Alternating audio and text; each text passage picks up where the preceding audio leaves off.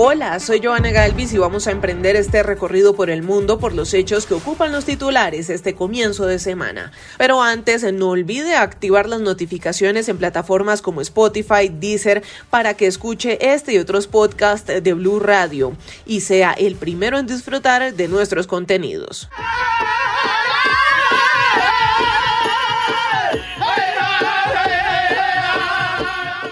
Comenzamos en Canadá, donde el Papa Francisco pidió perdón por el mal que muchos miembros de la Iglesia hicieron a las comunidades indígenas durante décadas.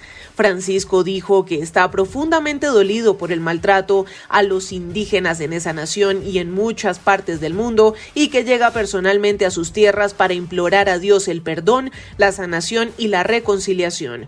Desde Canadá, el reporte lo tiene Gabriel Ramírez de la Alianza Informativa Latinoamericana. Efectivamente, el Papa Francisco ha venido a Canadá para ofrecer una disculpa largamente esperada por los pueblos indígenas debido al papel de la Iglesia Católica en el sistema de escuelas residenciales que operaron durante más de 100 años hasta 1996. Durante ese periodo, más de 150 mil niños indígenas fueron arrebatados a sus padres y sufrieron abusos para imponerles una nueva cultura. Una comisión de la verdad reveló que hasta 6.000 de ellos murieron por maltratos y negligencias. El año pasado, el descubrimiento de tumbas clandestinas en terrenos de estas escuelas confirmó este oscuro pasaje de la historia de Canadá. Asistido con una silla de ruedas por un problema en su rodilla, el Papa ha visitado hoy uno de estos antiguos planteles y un cementerio en la localidad de Masquachis, a 70 kilómetros de Edmonton, y después se ha encontrado con cientos de sobrevivientes de esas escuelas que llegaron de todo el país. En esta histórica reunión se escuchó el testimonio de indígenas que vivieron en carne propia prácticas y tratos inhumanos para despojarlos de su lengua y cultura, dejando una profunda herida en sus comunidades y un trauma intergeneracional. El Papa ha reconocido que miembros de la Iglesia Católica contribuyeron a esas prácticas de asimilación cultural causando un severo daño a estos grupos.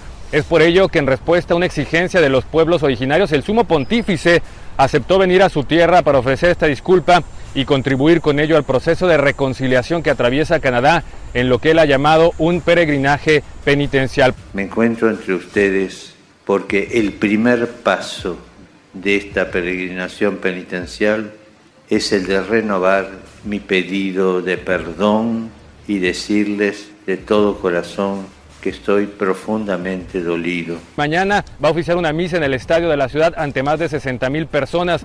El miércoles viajará a Quebec y el viernes a la ciudad de Iqaluit. Desde Toronto, Canadá, Gabriel Ramírez para la Alianza Informativa Latinoamericana.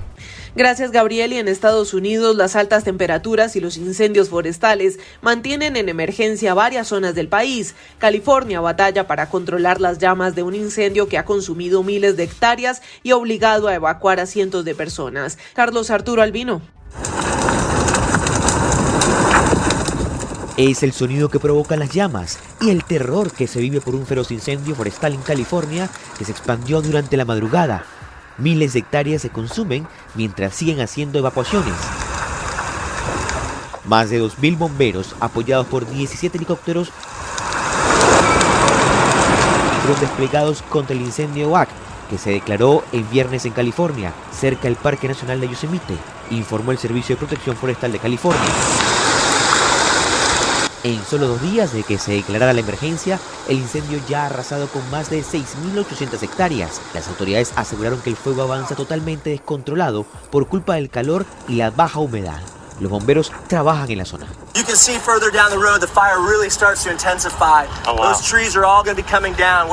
Este bombero dice que mientras camina se intensifican las llamas y que es parte del resultado porque hay muchos árboles muertos, mucha vegetación muerta, que es lo que se está quemando con rapidez.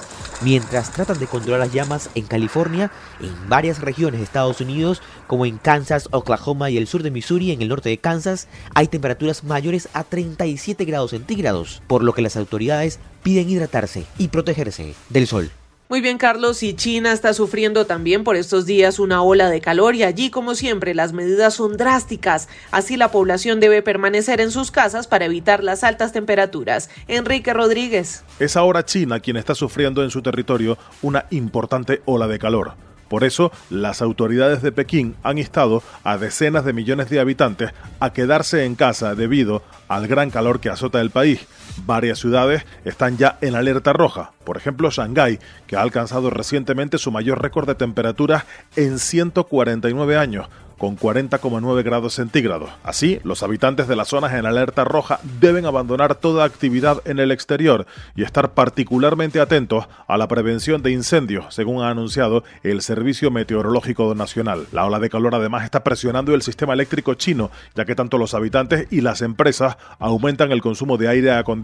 Por eso, las mayores centrales eléctricas del país han batido sus récords de capacidad a mediados de este mes de julio. Aquí en el continente europeo es Grecia, el país que peor lo está pasando por esta nueva ola de calor, que va a durar allí 10 días y que dejará temperaturas de hasta 42 grados centígrados en algunas zonas. Tanto en el norte del país como en la zona sur, en el Peloponeso, así como en la isla de Creta, se están registrando importantes incendios forestales, aunque el incendio que más preocupaciones ha despertado es el que tuvo lugar la semana pasada, en las montañas cercanas a Atenas, ese fuego dañó viviendas y obligó a abandonar sus hogares a varios centenares de personas a pocos kilómetros de la localidad costera de Mati, escenario en 2018 del peor desastre provocado por un incendio forestal en Grecia, en el que murieron entonces 102 personas. Enrique Gracias y Rusia instalará en Venezuela una estación de su sistema de navegación GLONASS, equivalente al GPS norteamericano, y que en el mundo es cuestionado por el temor de que Moscú lo use con fines de espionaje. Santiago Martínez en Caracas. Hola, sí, Roscosmos, la agencia espacial rusa, confirmó que entre sus planes de corto y mediano plazo está la ubicación en territorio venezolano de una estación de medición de su sistema de navegación por satélite GLONASS, semejante al GPS estadounidense, al Galileo europeo y al Beidou chino. La instalación, señala Moscú, garantizará o garantizaría una navegación segura a los consumidores que utilizan la tecnología de posicionamiento de punto preciso. El funcionamiento es muy similar a cualquier estación de este tipo, es decir, recibe de forma ininterrumpida las señales emitidas en abierto por los satélites de los sistemas globales de navegación y transmite en tiempo real los resultados de las mediciones. Sin embargo, por tratarse de Rusia, siempre hay como dudas sobre lo que estaría detrás de una instalación de este tipo acá en Venezuela, sobre todo porque ya hay polémica, por ejemplo en Nicaragua, donde se instaló una base similar y que se señala es usada para escuchas y espionaje, además que fue instalada muy cerca de la Embajada de Estados Unidos en Managua. En el caso de Venezuela, no hay detalles aún de dónde sería su ubicación, pero todo está enmarcado en el acuerdo intergubernamental ruso-venezolano ratificado apenas el pasado mes de junio. Resaltar que la Agencia Espacial Rusa mantiene negociaciones también con Argentina y Paraguay para la instalación de una de estas estaciones que vale recordar ya funcionan en Brasil, Sudáfrica y Nicaragua. Gracias Santiago y la guerra entre Rusia y Ucrania completa cinco meses de muerte, destrucción, presiones políticas y no se le ve un fin cerca. ¿Cómo están las cargas hoy? Más perdedores que ganadores dejan cinco meses de la guerra que comenzó Rusia en Ucrania. La que más ha perdido es la población civil. Ha perdido su tranquilidad, su hogar, su familia y hasta la vida. Algunas organizaciones de derechos humanos suman en 5.000 el número de civiles muertos atribuidos a las acciones militares rusas en territorio ucraniano. Y es que el conflicto llegó a los cinco meses de desarrollo entre dulces y amargos. Primero se aplaudía que Kiev y Moscú llegaran a un acuerdo para la exportación de cereales y que busca aliviar una eventual crisis alimentaria. Sin embargo, este avance dio un paso atrás en cuestión de horas luego de que Rusia atacara con misiles el puerto de Odessa en el Mar Negro, clave para la exportación de grano ucraniano, haciendo pender de un hilo el acuerdo. Шановні українці. El presidente de Ucrania, Volodymyr Zelensky, con el verde militar casi tatuado en la piel, sigue en pie, aprovechando las redes sociales y cualquier espacio para defender ante el mundo su país. Asegura que en estos cinco meses de guerra, Ucrania ha recibido un apoyo tan grande del mundo democrático al que Rusia no puede contraponer nada, y que llegará el día en el que los misiles perderán todo sentido para los ocupantes, refiriéndose a los militares rusos. Por su parte, el presidente de de Rusia, Vladimir Putin, no parece dar su brazo a torcer y en repetidas ocasiones aprovecha para reiterar que la operación especial, como la ha llamado, seguirá su curso. Y seguimos hablando de Ucrania. La guerra no va a permitir que ese país organice el Festival Eurovisión 2023. Recordemos que Ucrania ganó en 2022 este concurso con el grupo Kalush Orquesta y le correspondía ser sede. El certamen, en cambio, se hará en el Reino Unido, que resultó en el segundo lugar. Silvia Carrasco.